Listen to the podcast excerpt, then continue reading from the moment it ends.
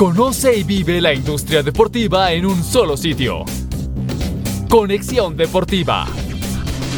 Bienvenidos. Hola, ¿qué tal a todos? Hoy en el episodio 26 tendremos una gran invitada en donde hablaremos del golf en Colombia, de su participación en los torneos internacionales, de su maternidad, de los Juegos Olímpicos, como también de los patrocinadores que tiene actualmente y del papel de la mujer en el deporte actual. Por ello, tendremos como invitada a María José Uribe, golfista colombiana. Mi nombre es José David Zavala y esto es Conexión Deportiva. Este episodio es presentado por HomeFans, el Airbnb del turismo deportivo. María José, ¿cómo has estado? ¿Cómo va todo? Muy bien, muchas gracias por la invitación. Qué bueno, María José. Bueno, comencemos. ¿Cómo ha sido ese retorno a la actividad deportiva después de tu proceso de, de tener a tu bebé, de cómo estar, eh, volver a traer nuevamente a las canchas, retomar todo el proceso para la preparación para Tokio? Eh, pues un poco, digamos, difícil en cuanto a programarme otra vez en horarios, em, pero yo pienso que he sido capaz de, de combinar las cosas. Él todavía está pequeño, entonces pienso que es más fácil porque duermen mucho eh, entonces nos dejan bastante tiempo libre en el día eh, para combinar entre la práctica y estar con Luca, pero eh, hasta ahora va todo muy bien, todavía no he competido, vamos a ver cómo nos va en semana de torneo. Qué bueno, y eso es importante escucharlo porque la preparación siempre es un poco más rígida, ya volver no, naturalmente a, a, retomar todo el proceso de, de preparación como tal. Y cuéntanos, ¿cómo ha sido el tema ya?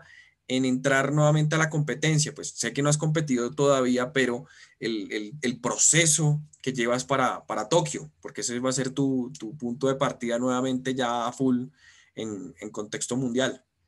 Sí, digamos que mm, las primeras semanas era como coger ritmo otra vez, recordar el gesto deportivo y ya estas últimas semanas estoy jugando mucho más, saliendo al campo, eh, digamos que mirando las últimas detallitos que faltan eh, para competir. Ya creo que, creo que en tres semanas ya estaré compitiendo. El 10 de junio es mi primer torneo eh, preparativo antes de Tokio, entonces digamos que ya quedan esos últimos ajustes en estas semanas y pues como muy bien lo dijiste, la meta es estar al 100% la primera semana de agosto, así que por ahora es ir mirando qué se debe hacer muy interesante y, te pregunto, ¿cómo es esa mentalidad? Porque pues es la preparación tuya sola, literalmente, con tu equipo de trabajo, claro está, pero el, enfoque y la concentración del golfista es muy importante en todo tu proceso de, golfista profesional, pero volver a retomarlo creo que es el, punto más complicado y la, la, concentración y el enfoque totalmente. ¿Cómo has llevado esto? Sí, digamos que si me dijeran que fuera a jugar una temporada full del LPG este año, les hubiera dicho que no, pues no, no tengo ni la parte mental ni la parte física en este momento, pero al ser solamente las justas olímpicas la prioridad, no lo veo tan difícil. Eh, digamos que nosotros estamos acostumbrados a jugar más o menos 30 torneos al año. En esta vez, en vez de prepararme para los 30, me voy a estar preparando solamente para un solo objetivo. Entonces me recuerda como mis días de aficionada cuando era juvenil, em, que obtuvo muy buenos resultados y, era por eso, porque digamos que el objetivo estaba muy claro y había solamente una justa que era eh, la más importante del año. Entonces, eh, este año va a ser así y em, en cuanto a la precisión y la concentración y todo eso, pues digamos que estamos solamente pensando en una cosa. Entonces, en este momento, pues mi mente tiene dos cosas, una es mi hijo y la otra son los olímpicos. digamos que todo lo que hago todos los días es, es para alcanzar mis metas como mamá y, como deportista. Qué bueno, y, y, te quiero preguntar, devolvámonos un poco, ya que hiciste a colación al tema de, de, del tema de tus inicios. ¿Cómo fue ese inicio? ¿Cómo fue ese dar esos pasos para, para que te gustara tanto el golf, eh, poder participar en esos torneos aficionados y ya después vincularte un tema más académico con una universidad y poder tener toda esa correlación y prepararte no solamente personal, sino profesionalmente?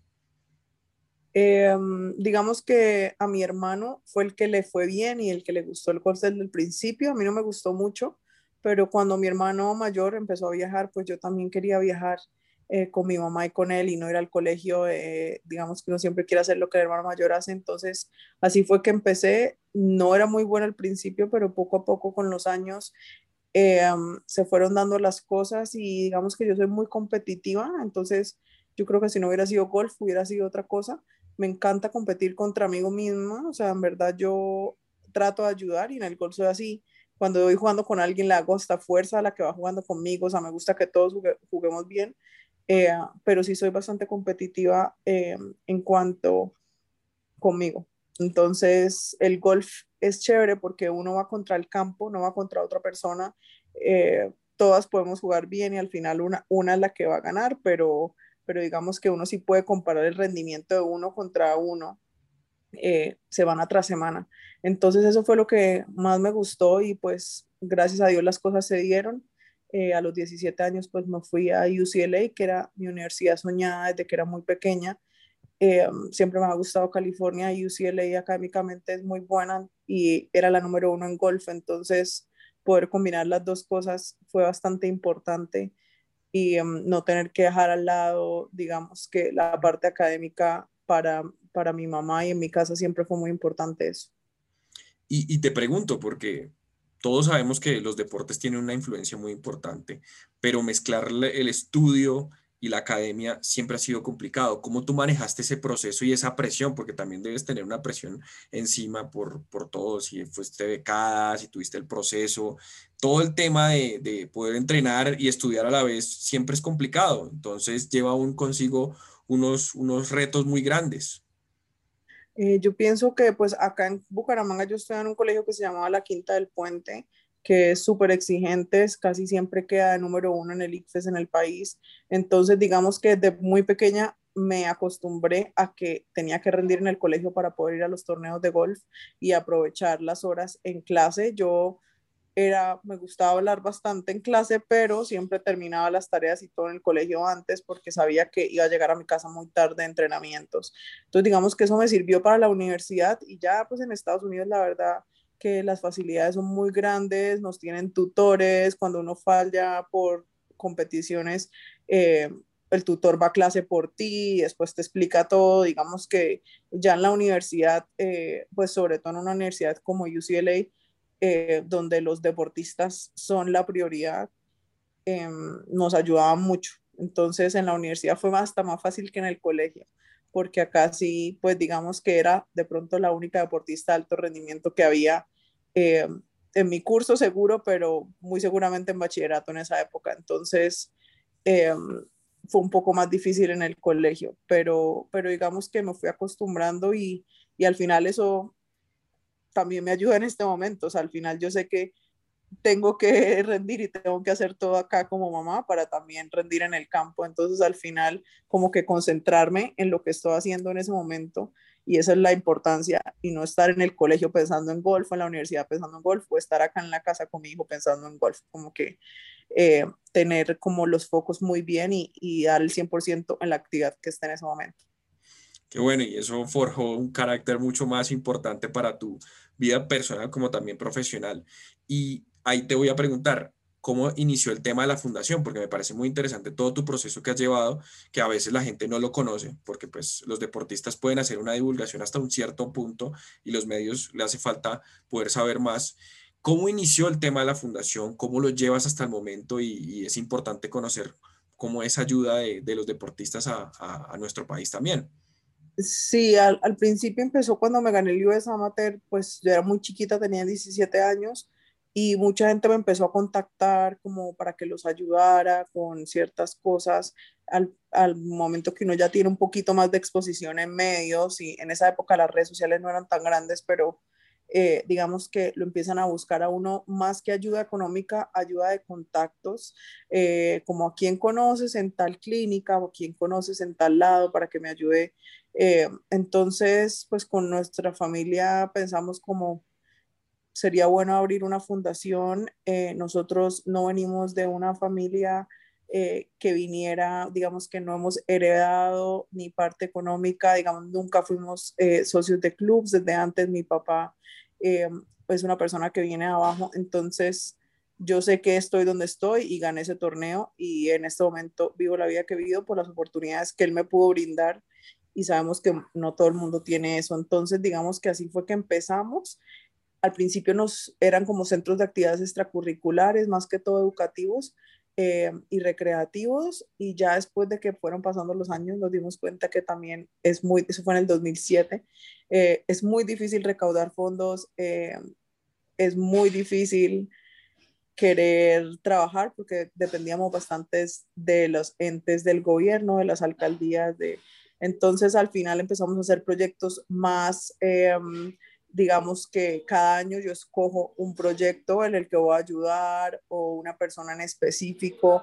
Entonces ya estamos también con, con parte de medicina, eh, digamos, ayudamos a un niño que tenía problemas eh, en los ojos, iba a quedar ciego, entonces él fue a China que le hicieran un trasplante de, mm, de médula ósea y bueno, muchísimas cosas que al final lo ayudó y al final tampoco era dinero, sino yo iba a un torneo en China, entonces le recogía los medicamentos que le tenían que mandar desde China.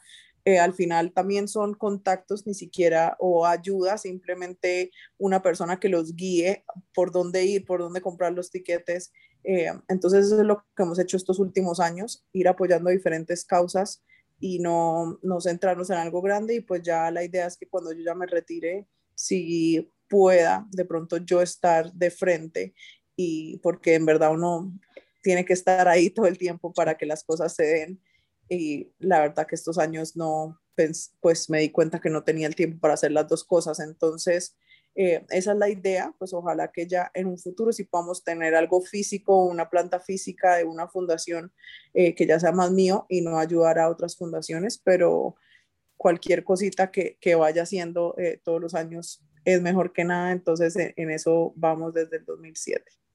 Y es muy amplificador porque la verdad pocos deportistas se les ve o hacen un trabajo social realmente y, y, poder combinarlo con tu deporte, o sea, con lo que tú practicas y haces, hace un gran aporte a la sociedad y a, y a nuestro país que, que, tanto lo necesita en estos momentos y en estos tiempos que, que vemos tanta complicación y tanta necesidad.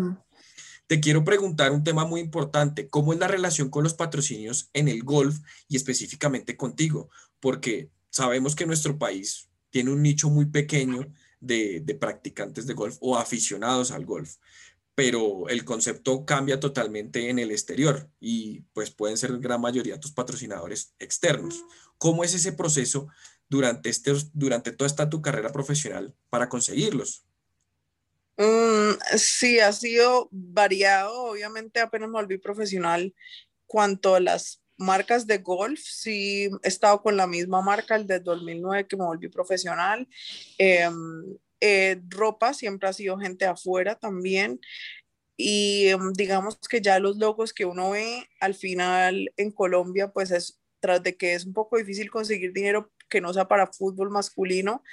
Eh, el golf ya de por sí lleva unas, digamos que unos mitos eh, culturales eh, que también es difícil y más golf femenino. Entonces sí ha sido difícil conseguir eh, patrocinio en Colombia, la verdad, gracias a Dios del golf se puede vivir y no dependemos de los patrocinadores. Digamos que mi primer año pues fui prácticamente patrocinada por mi papá y ya después de eso, gracias a los buenos resultados, digamos que yo misma soy mi propia jefe y puedo, y puedo jugar sin los patrocinios, pero em, sí, en verdad, al final casi que he trabajado con agencias, pero tampoco eh, lo he hecho, no funciona mucho acá en Colombia, pues como todos sabemos, el, eh, pues los agentes igual ganan un porcentaje, pero acá el agente fuera de eso se habla con otra persona de la empresa que también está buscando y bueno, al final eh, eh, es un poco complicado. Al final estos años me lo ha conseguido mi esposo y mi papá, los patrocinios que he en Colombia. Eh, mi patrocinador de la gorra es mexicano. sí tengo patrocinador de, de la bolsa Ismocol, que sí es santanderiano de acá, pero la mayoría sí son de, de fuera del país, pero gracias a Dios no he necesitado. Eso es importante saberlo, que, que el mismo deporte te genere los ingresos para poder participar y seguir participando a, a un alto rendimiento. Pero tú qué consideras para que cambiemos ese concepto desde tu punto de vista ya como deportista, que hay ciertos eh, segmentos o creencias de que el golf se patrocina solo y se hace solo, porque es así, o sea, lo he visto y lo he comprobado, que no creen en el deporte y hay mucho talento y lo vemos tanto tú como la parte masculina también de otros, de otros golfistas y que hay mucho talento para, para sacar adelante. Sí, la verdad que en este momento pues sí hay talento, pero, pero sin el dinero un colombiano es demasiado difícil eh, que salga una persona. Eh, yo pienso que es como ir cambiando esos hitos en automovilismo, que es un deporte tan costoso. Eh, pasa, pero digamos que con Juan Pablo se cambió un poquito la mentalidad y, y sí, ellos tienen, tú los ves y tienen demasiados patrocinadores, pero es porque necesitan demasiado dinero para jugar, para competir. Entonces, eh, yo pienso que pues poco a poco, eh, ojalá ya el gol siendo olímpico, eh, con las medallas que ganamos en los ciclos olímpicos, digamos las otras cosas, se vaya viendo un poquito la dimensión del talento que tenemos. Eh, nosotros en el ciclo olímpico pasado no fue súper bien y esperamos cerrar en Tokio con una muy buena representación.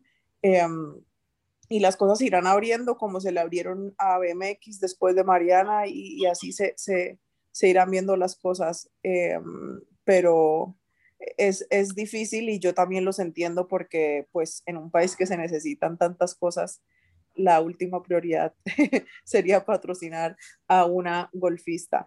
Pero eh, digamos que incentivar el deporte en general y mm, eh, toda la parte de la equidad de género en el deporte es bastante importante y empezar, digamos, con una liga de mujeres en fútbol sería un avance que la gente cree que a mí no me afectaría, pero sí cuando, cuando empiecen a, con el deporte más importante que es el fútbol, eh, poco a poco nos van a llegar los resultados de eso a los demás deportistas. Totalmente de acuerdo y, y, estoy en pro del tema porque hemos entrevistado diferentes contextos de, en conexión de apoyando el fútbol femenino porque vemos que con eso traerá toda la, la divulgación que se necesita para que las demás deportes puedan tener un mayor patrocinio y un mejor efecto positivo, porque los resultados se ven a simple vista. Hay el talento, hay con qué, pero realmente que la gente, tanto en la inversión pública como privada, vea al deporte, tanto masculino como femenino, una inversión real. Y ya ahí saltando, que me estabas hablando de todo el tema de, de los ciclos olímpicos y demás, tus participaciones en los Juegos Panamericanos y Suramericanos han sido muy buenas. Cuéntanos este, este, el oro que tuviste en los Juegos Panamericanos en el 2015 y la plata en Juegos Suramericanos 2014. Sí, digamos que el ciclo olímpico pasado era la primera vez que golf estaba y pues el Comité Olímpico no sabía casi de golf, no sabía eh, quiénes éramos, entonces sí fue mi meta participar, ir a todos los que pude. Eh, empecé en suramericanos y fui de suramericanos a centroamericanos y a panamericanos y a olímpicos. Creo que a, bueno, a suramericanos fue el único que no ganamos oro, pero entonces estuvimos en medallería, en centroamericanos ganamos oro, en panamericanos nos ganamos los tres oros. Entonces sí fue importante como dejar ese mensaje como aquí está golf, o sea, nosotros sí les podemos dar eh, medallas porque pues claramente ni el país ni, ni la gente que trabaja el ciclo olímpico nos conocía. Entonces digamos que esa fue mi meta y ya cuando vinieron los segundos ciclos olímpicos eh, para Tokio, pues sí, no, no participé casi en torneo. Nosotros jugamos torneos de un field igual o mejor que olímpicos casi todas las semanas, entonces digamos que ya mi prioridad cambió un poco en estos y dejé que la gente que viene atrás se fogueara en esos torneos. Eh, solamente fui a suramericanos, creo. Sí, y entonces digamos que esa fue la meta en los primeros, en, el primer ciclo olímpico, pues obviamente un orgullo siempre representar al país y ir conociendo poco a poco cómo se manejan las cosas en los ciclos olímpicos, que es una organización completamente diferente a lo que nosotros estamos acostumbrados. Y se vieron los resultados, es que uno empieza, o sea, haciendo la investigación, el contexto que tú tienes, es un tema muy de mucha exigencia y estar siempre al, al alto rendimiento, entonces es, es, impresionante todo el proceso que han desarrollado y, y tu establecimiento estar en la, en la etapa fundamental de, de, esto es, es increíble. Yo te quiero preguntar, ¿hasta cuándo uno puede seguir practicando golf profesional en la parte femenina? Porque nosotros sabemos y tenemos un concepto de que se puede practicar hasta 45, 46 años, pero ¿cuál es tu meta? ¿Hasta dónde puedas llegar y también puedes poder conocer esto un poco más? Digamos que en cuanto a poder, eh, puedes hasta que tú quieras de la edad obviamente depende de tu nivel. Si mantienes el nivel, pues no importa eh, qué edad tengas, puedes seguir compitiendo. Las mujeres, pues es un poquito diferente a los hombres por la parte de los hijos, entonces muchas tienen hijos y no vuelven a jugar, otras tienen hijos y por unos años no juegan y después vuelven cuando los hijos estén más grandes. Eh, entonces, eh, depende de lo, que, de lo que uno quiera. Hay otras que viajan con los niños.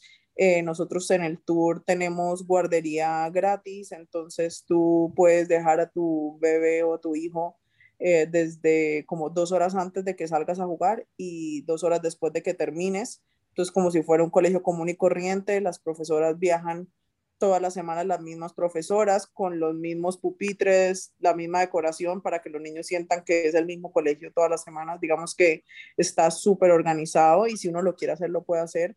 Mi meta no era jugar con hijos, siempre había dicho que después de Tokio me retiraba, pero pues la pandemia y una lesión cambió todo yo sí voy a seguir jugando después de Tokio, no quiero terminar mi carrera así, digamos que de una forma tan abrupta después de tantos años compitiendo, quiero tener una temporada full, normal, sin test, sin cuarentena, sin nada.